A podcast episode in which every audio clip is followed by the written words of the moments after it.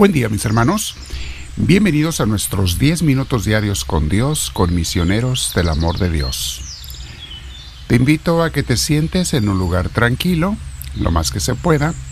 Si tienes audífonos que te los pongas, vamos a poner nuestra espalda recta, nuestros hombros y nuestro cuello relajados y vamos a respirar profundo, invitando al Espíritu Santo a que venga a nosotros.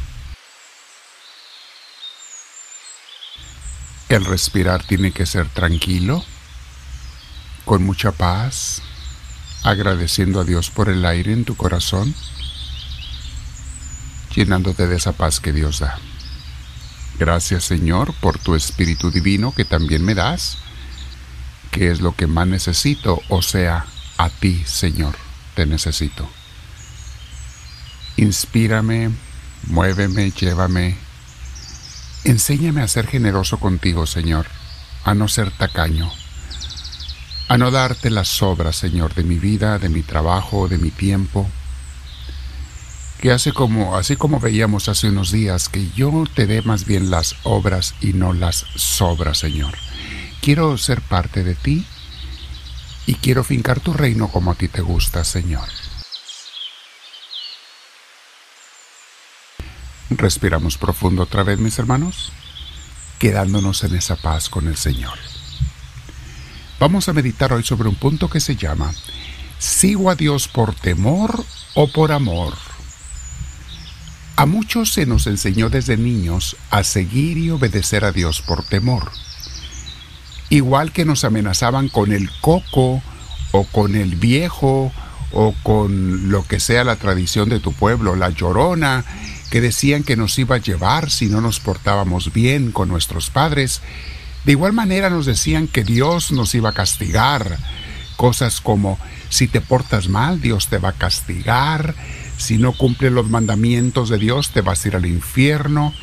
Si faltas a misa el domingo, cometes pecado mortal y te condenarás. Dios está listo para castigarte en esta vida y en la otra, etcétera, etcétera. Aunque con estas cosas casi siempre la intención de nuestros maestros y formadores en la religión y en la casa, aunque su intención era buena, o sea, que no nos portáramos mal, su intención era que obedeciéramos a Dios y a nuestros padres. Sin embargo, estas amenazas, lejos de acercarnos a Dios, nos hacían tenerle miedo. Y un día, consciente o inconscientemente, lo, identificamos con el coco o con la llorona o con no sé qué. Y dijimos, ah, yo creo que ni existe o era pura mentira todo eso. Entonces, lejos de acercarnos, nos alejó de Dios. Cuando uno va creciendo y los ateos prácticos que abundan en las escuelas y en la sociedad, en las redes sociales, los ateos prácticos y teóricos te dicen como el diablo le dijo a Adán y a Eva, No te creas de esas enseñanzas que te dan de Dios. Son mentiras. Mira, los líderes religiosos nomás te quieren manipular para su interés. Sí es cierto, mis hermanos, que a veces hay líderes con esa mala intención, pero es una mentira que todos o que la mayoría sean así o sean malos. Otros ateos te dicen cosas como, Dios ni siquiera existe, todo es puro cuento, eh, eh, nomás hay una vida, nomás vívela, es tu vida y hazla a tu manera, a tu gusto, a como a ti se te antoje. Sigue mejor a líderes del mundo, de las redes sociales. Que no te manipulen líderes religiosos, pero sí déjate manipular por los líderes de las redes sociales. Que te digan qué moda te pones, que te digan qué ropa te pones, qué tenis, cómo te peines, cómo te maquilles, cómo... Tú sigue a esos líderes, que ellos sí te manipulen, pero nada que tenga que ver con Dios. ¿No es eso lo que vemos en la sociedad, mis hermanos? Bueno, con referente a Dios, cuando nos dicen estas cosas, se puede presentar como una tentación liberadora. Ah, me van a liberar de esa carga de ese Dios castigador. Si dejo de creer en Él, ya no tengo que preocuparme. Ese Dios que me hacía la vida difícil y me hacía sentir mal de mí mismo porque siempre caía yo en algún pecado, me voy a liberar de Él. ¿No es eso lo que el diablo le dijo a Adán libérense de Dios para que ustedes sean como dioses. que ustedes sean sus propios dioses? Es lo mismo, mis hermanos. Es lo que te dicen en redes sociales y en las escuelas, maestros falsos, compañeros falsos, líderes falsos. Y hay gente que sigue y cae en esa tentación. La enseñanza del Dios castigador, mis hermanos, para en las religiones muchas veces eh, salió como un tiro por la culata, o como dicen en inglés, it backfired. En vez de que la gente se arrime a Dios por miedo, ya ni por miedo ni por nada se arrima a Dios. Hay una pregunta muy fundamental que tenemos que hacernos aquí. Ok, entonces, ¿cómo es Dios? ¿Cuál es el Dios que Jesús, el Hijo de Dios, nos enseñó? ¿Cómo nos habló Cristo? ¿Nos habló Cristo de un Dios castigador? La respuesta obvia es absolutamente no. Cristo no nos habló de ese Dios castigador. De hecho, se metió en conflicto con los judíos por eso. Jesús no nos miente diciendo que no existe el infierno o que no hay consecuencias negativas al que escoge el egoísmo o el pecado. Al contrario, Jesús nos advierte de que no nos vayamos al infierno, y de que no escojamos el mal porque trae consecuencias. No caigas en él. Pero Jesús vino a quitarles a los judíos y a nosotros esa misma enseñanza que ellos tenían y perpetuaban de un Dios castigador. Nos dijo Jesús que Dios no es castigador, que es al contrario, es amor. Y no solamente eso, es padre. Es más, más que padre, quiere que le llamemos papá o papi, Abba en griego. Es la manera en que Jesús quiere que nos relacionemos con Dios. Nos dijo que Dios quiere nuestro bien y nuestra salvación, y Jesús lo demostró con su vida, vino hasta a morir.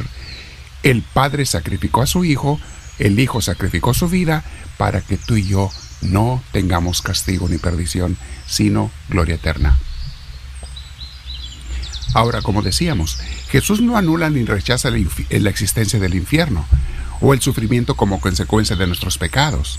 Al contrario, nos dice que existe la condenación eterna, los males en esta vida y la separación de Dios. Pero nos aclara que no es porque Dios quiera castigarnos ni mandarnos al infierno. Dios no manda a nadie al infierno, uno se va solo.